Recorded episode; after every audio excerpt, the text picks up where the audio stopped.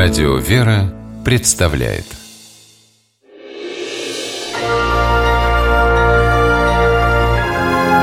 Герои моего времени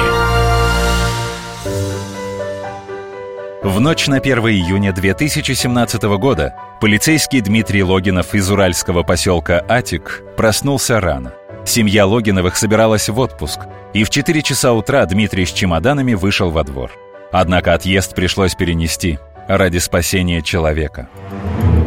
Укладывая вещи в багажник, Дмитрий заметил в двухстах метрах от своего дома горящий автомобиль. Сразу вызвал пожарных, а сам пошел к машине, проверить, нет ли людей в салоне. Интуиция Дмитрия не подвела. На водительском месте сидел мужчина, не обращавший на пожар никакого внимания. Дмитрий понял, человек без сознания. Тушить машину смысла не было. Полицейский знал, что автомобиль может сгореть за пять минут. Оставалось одно – попытаться вытащить мужчину. Вспоминает Дмитрий Логинов. Машина уже была наполовину охвачена огнем, лопнули уже передние шины, лобовое стекло лопнуло, двери были заблокированы, разбил боковое стекло, после чего открыл дверь и вытащил мужчину. Дмитрий не скрывает, вытащить получилось не сразу.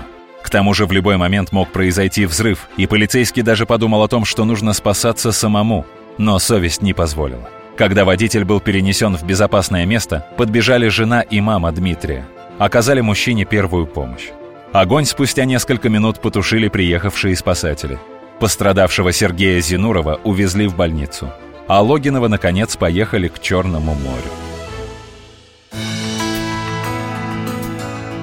Вернувшись из отпуска, Дмитрий с удивлением обнаружил. О его подвиге знают на службе. Коллеги рассказывали, что, поправившись, Сергей Зинуров принес в полицию заявление с просьбой наградить Дмитрия. Рассказал о том, что сидел ночью в машине, слушал музыку, включил двигатель, чтобы согреться, и уснул. Как заискрила проводка, а потом вспыхнул автомобиль, не помнит.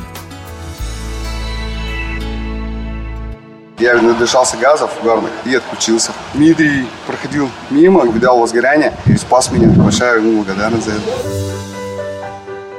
Раньше мужчины не были знакомы, хотя и жили в соседних домах. Теперь Сергей считает Дмитрия родным человеком, подарившим ему второе рождение.